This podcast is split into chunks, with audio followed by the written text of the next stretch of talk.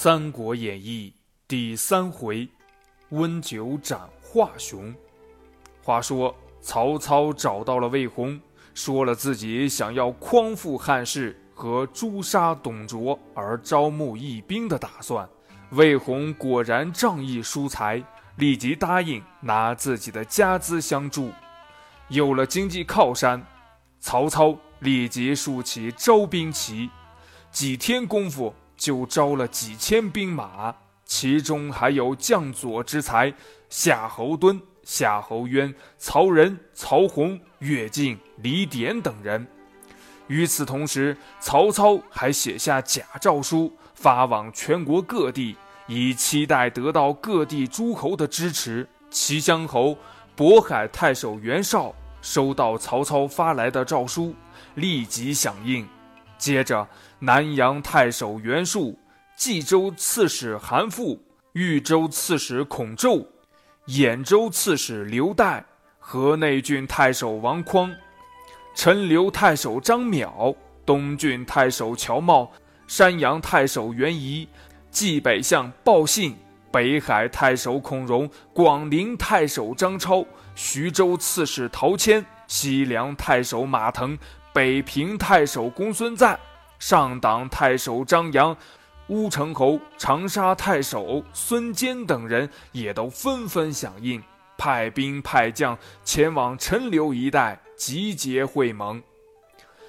诸侯联军安营扎寨，相连两百余里。曹操坐东道，杀牛宰羊，犒劳诸侯联军，并一起商量进兵方略。推举盟主，因为这袁绍家世豪门，又是汉朝名相的后裔，被推举为盟主。袁绍也不客气，立即以盟主身份指挥孙坚率兵攻打泗水关。消息传到了洛阳，董卓慌了神。董卓派遣新封温侯的吕布和上将华雄率兵据守泗水关。使诸侯联军不能西进。泗水关在洛阳东边五十里，是一个依山傍水的险要地方。这一天，战争开始了。孙坚阵中有程普、黄盖、韩当、祖茂四将率兵攻关。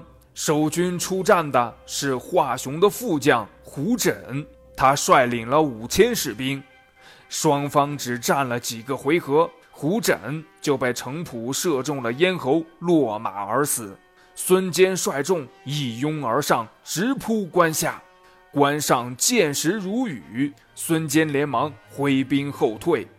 当日夜晚，华雄和副将李肃率军偷袭孙坚的营寨，华雄攻击寨前，李肃绕到寨后放火，孙坚营寨一片混乱。孙坚和祖茂逃出营寨，华雄紧追不舍。孙坚将红头巾脱下，挂在一棵没有烧尽的亭柱上。华雄向这红头巾连射了几箭，不见动静，才知道孙坚使了一个金蝉脱壳之计。华雄正在寻找孙坚的踪影，忽然就看见祖茂从这树林里杀了出来，于是大喝一声，挥刀砍死祖茂。直到天明时分，华雄和李肃才率众回到关上据守去了。战况报到联军盟主袁绍那里，袁绍召集联军首领商量对策。正议论间，忽报华雄率领几千铁骑出关前来挑战，领头的用竹竿子挑着孙坚的红头巾，在阵前大骂。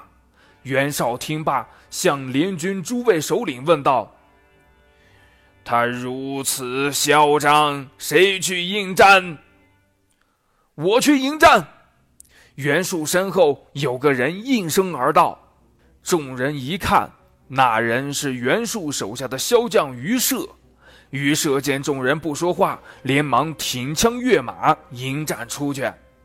袁绍暗暗高兴。心想着，于射虽不是自己的战将，却也是袁家的将才，打胜了也是袁家的光彩。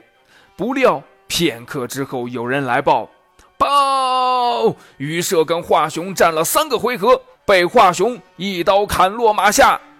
众人听罢，不禁大惊失色，都把目光投向袁氏兄弟身上。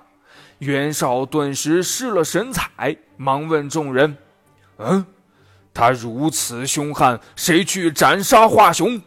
半天无人搭茬。冀州刺史韩馥见此，说道：“我这里有上将潘凤，可以斩杀华雄。”说罢，向身后看了看，潘凤手提大斧立在那里。袁绍让潘凤出战。潘凤挺胸舔肚，出门上马去了。这一会儿功夫呀，有人飞马来报：报潘凤又被华雄斩杀。这一下，袁绍和众人惊慌了。哎呀，这可怎么办呢？谁能抵挡华雄？众人你看看我，我看看他，一时都没了主意。袁绍摇摇头，自言自语道。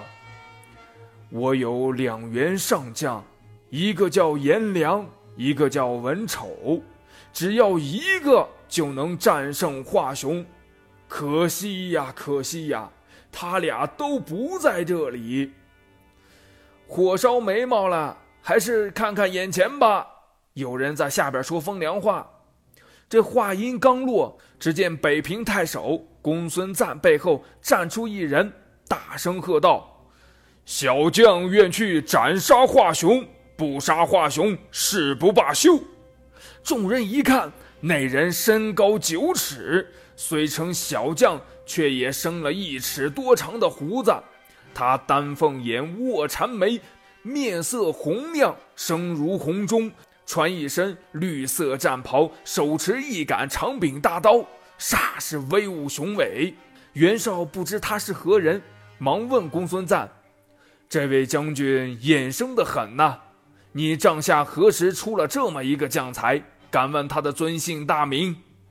公孙瓒说：“这是破黄金的英雄刘玄德的二弟关羽。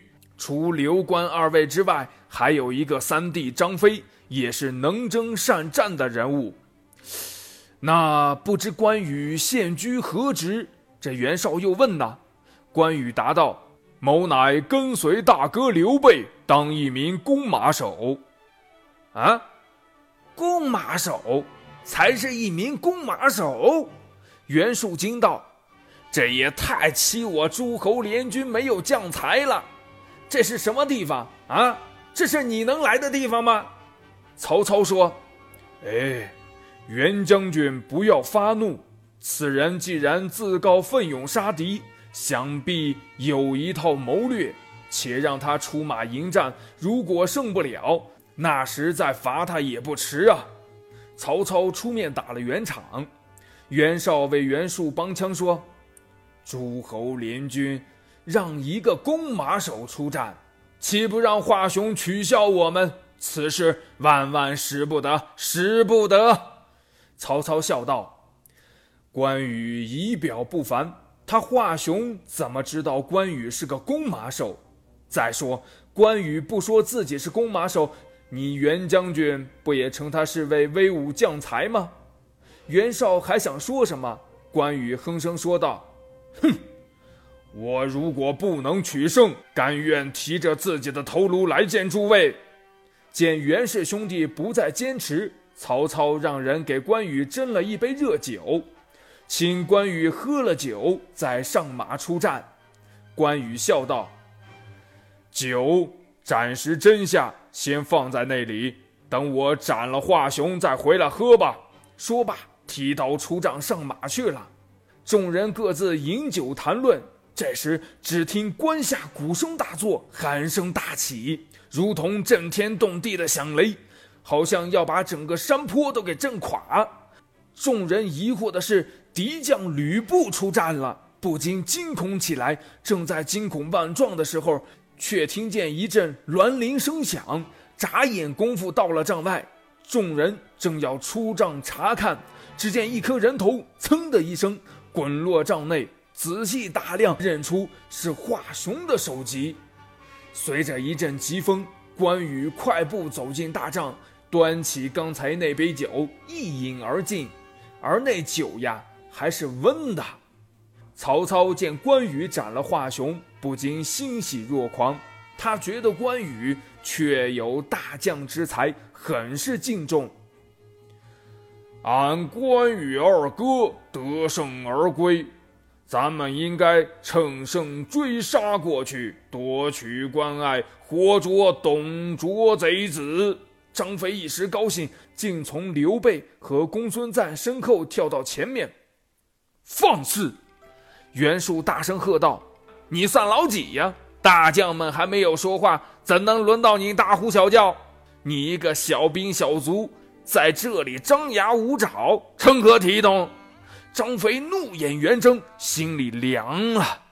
曹操眼见要闹僵，又出来圆场。他看了袁术一眼，说：“有功当赏，有罪当罚，怎么能以贵贱论高下呢？